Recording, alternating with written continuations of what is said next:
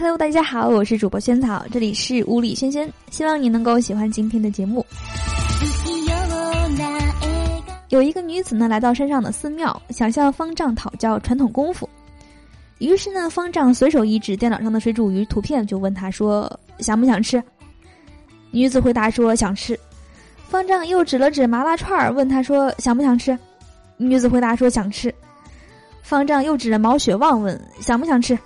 女子回答说：“想吃。”方丈这个时候说：“很好，你已经练成了。”这门功夫就叫做一指禅，指哪都禅。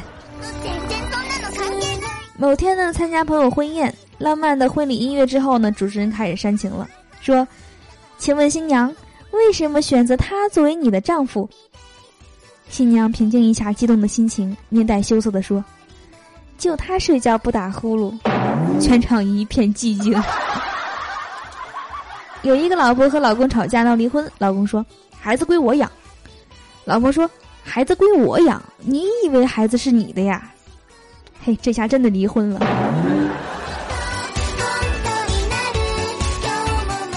一九八五年，海尔公司呢发现库存中有七十六台冰箱存在各种问题，时任厂长的张瑞敏呢决定将这些冰箱当众砸毁。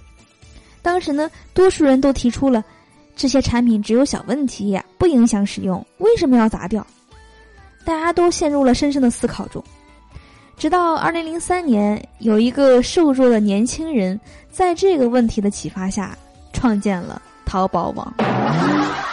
哦，原来马云爸爸是受了这个启发呀！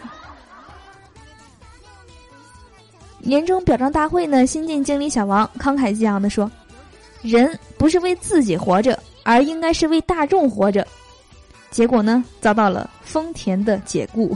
大众，大众汽车。A 问：你兄弟和你媳妇儿二选一，你选哪个？B 回答说：我选择兄弟媳妇儿。A 无语了。小王周末呢带女友芳芳回家，刚进门，芳芳就皱着眉头说：太热了，你装空调吧。小王一听。默默的将纸壳箱子套在身上，挨着墙角静静的站好。小王这是真的在装空调啊！